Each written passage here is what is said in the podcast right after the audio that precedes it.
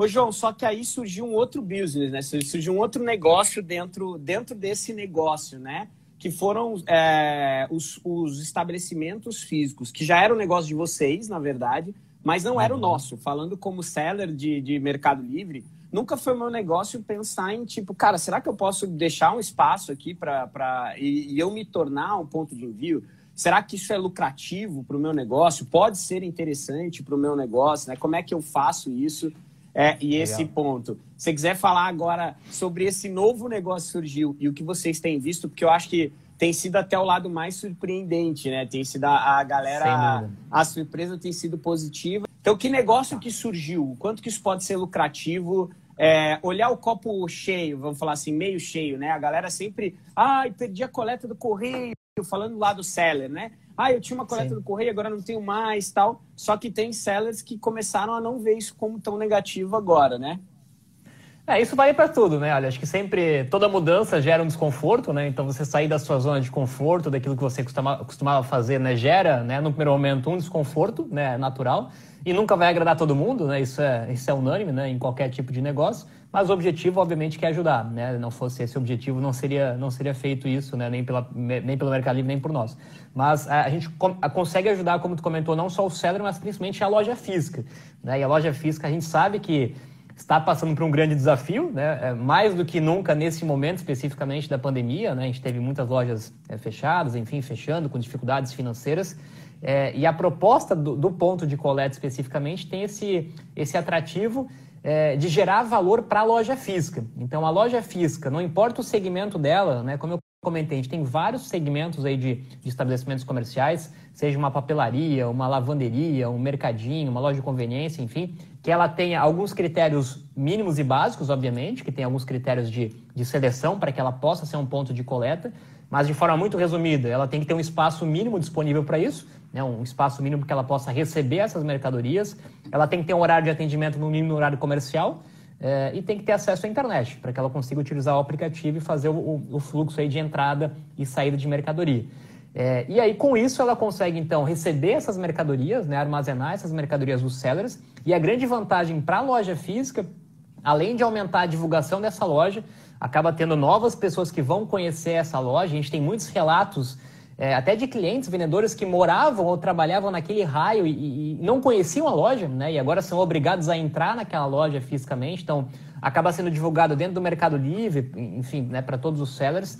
A pessoa tem uma possibilidade de comprar muito, muito maior, né? Ela vai até o ponto, fazer uma postagem ou fazer uma retirada, ela acaba conhecendo e eventualmente virando cliente, comprando um produto dessa loja.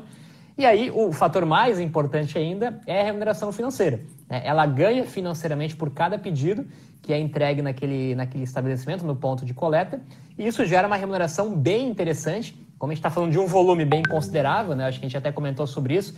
A gente teve aí no último mês, né? no, esse mês a gente não teve ainda o fechamento total, mas no mês passado a gente teve pontos que receberam 13 mil reais, 10 mil reais, 8 mil reais de receita adicional, né? Isso para um varejo físico no momento de em plena pandemia, né? É uma remuneração pagou realmente bastante atrativa, né? Pagou a conta, né? Pagou os funcionários, pagou o aluguel, pagou o custo fixo, é, enfim, gera um, uma receita realmente bem atrativa.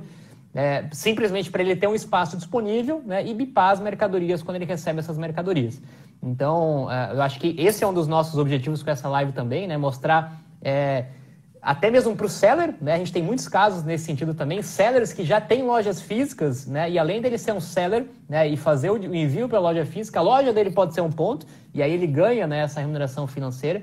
Então, é, a atratividade está sendo muito grande, a gente tem muita gente nos procurando para ser um ponto de coleta, né? É, e obviamente, como eu comentei, tem alguns critérios para isso, né? Mas a, as possibilidades financeiras são bem, atrativas, né? São bem interessantes aí para para ser. Inclusive, até comentava, pô, tem lojas aí que vão deixar de vender os seus produtos para ser só ponto de coleta, né? Porque pra a remuneração ser... acaba sendo bem, bem cara, atrativa. O cara acaba optando. Até hoje, um ponto que você comentou na nossa conversa, achei bem interessante, que tem. Porque quem dita o horário de funcionamento daquele ponto de envio fora do horário comercial é o próprio, é o próprio ponto de envio, né? Então, se ele falar para você, tipo, olha, receba o pacote sábado até às 5 da tarde, beleza, ele vai sair como um ponto habilitado. E isso já está acontecendo, né? Você falou que já tem vários pontos de, de, de coleta, vamos chamar assim, para falar a mesma linguagem de todo mundo, tem vários pontos de coleta já expandindo o seu horário, né? Exatamente. Tem algumas histórias aí bem legais ali nesse sentido, porque é, o ponto de coleta, quanto mais ele puder atender, né, e quanto melhor ele puder receber os, os sellers, né, aí o conceito, o conceito muito legal da economia compartilhada, né, quem escolhe, quem avalia é o próprio consumidor, né, seja ele o seller, o cliente, então é, ele quer prestar um bom serviço. E aí nós temos é, alguns estabelecimentos que são pontos de coleta, aumentando o seu horário de funcionamento para poder receber mais clientes, né? após o horário comercial, por exemplo, até às 19, até às 20 horas, no final de semana, é, onde eles começam a ter um espaço para que o seller possa ir lá tomar um cafezinho, é, sentar né, e aguardar o processo, não ficar numa fila. Enfim, tem muitas. É, dá um desconto para o seller que vai até a loja. Então, a, a loja começa a ver né, como que eu posso gerar mais valor para que os sellers me escolham, né, vão até o meu ponto fazer o seu despacho e que eu possa atender bem esses sellers, né, porque eu vou, obviamente, vou ser remunerado direto ou indiretamente com isso. Então, acaba tendo essa, é, é, é, esse desejo da loja, né, melhorar cada vez mais, estender o horário, dar mais comodidade, melhorar a experiência, que é muito que é muito interessante, afinal ela vai ganhar mais por isso também, né? Quanto maior ela... o horário, né, que ela vai atender mais, ela pode receber mercadorias. Né?